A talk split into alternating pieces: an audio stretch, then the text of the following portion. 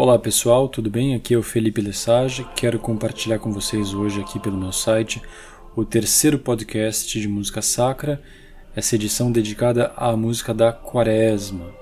Quaresma e também a Semana da, da Paixão. Esse período de penitência e precedendo o, o domingo de, de ressurreição e a Páscoa. Né?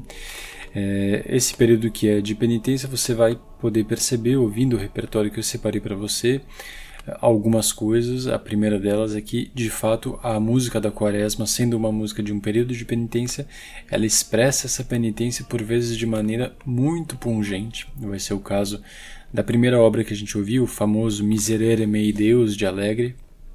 Gregório Alegre, um compositor é, barroco do final do século XVII, eh, do qual obra da qual se conta uma anedota, né? O seu Miserere Mei Deus fascinava todos os que ouviam desde sempre e fascinava a tal ponto que é, ele, que era compositor designado na Capela Sistina, no Vaticano, teve essa obra é, proibida de circulação fora dos muros do Vaticano. Essa peça só, pode, só podia ser cantada durante muito tempo ali na Capela Sistina, durante os serviços, os ofícios da quarta-feira de cinzas. Né? E conta-se que o jovem Mozart, alguns anos depois, esteve lá. Ele era muito novo ainda, acho que ele tinha 12 anos. Ele ouviu essa peça e ficou maravilhado e pediu a partitura dessa obra e lhe recusaram por conta dessa proibição que eu acabo de falar.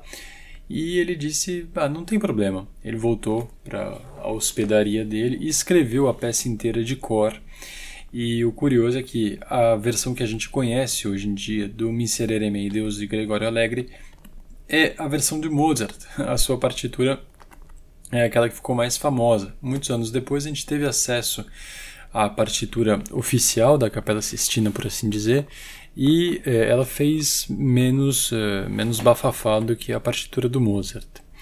Teremos também nessa coleção de hoje é, músicos, compositores de, de, diversas proveniências. A gente tem músicos, é, o compositor lituano, por exemplo, que é o Vytautas Miskinis, com o seu Angeli Suis. Temos compositores brasileiros, como é o caso do padre Nunes Garcia, um belo representante de um classicismo tardio, ou aquilo que a gente chama de barroco brasileiro. É, temos também o, o Anton Bruckner, compositores americanos como Chilcott, enfim, muitos outros, e representantes de diversas épocas do repertório da música sacra, Renascimento com, com Josquin Després, é, período barroco, período clássico, como eu acabo de falar, o período romântico, como é o caso da obra do Bruckner e também do Wesley, e meu repertório de predileção, devo confessar, da música sacra contemporânea, que longe de ser a cacofonia que a palavra contemporânea pode evocar na nossa cabeça, é ao contrário música belíssima e que traz a marca registrada, a impressão digital da nossa própria época. Vai ser o caso, por exemplo, do maravilhoso I News Day do Samuel Barber, que eu deixei de propósito para o final, porque é a minha peça preferida e eu acho que vale a pena esperar até o fim.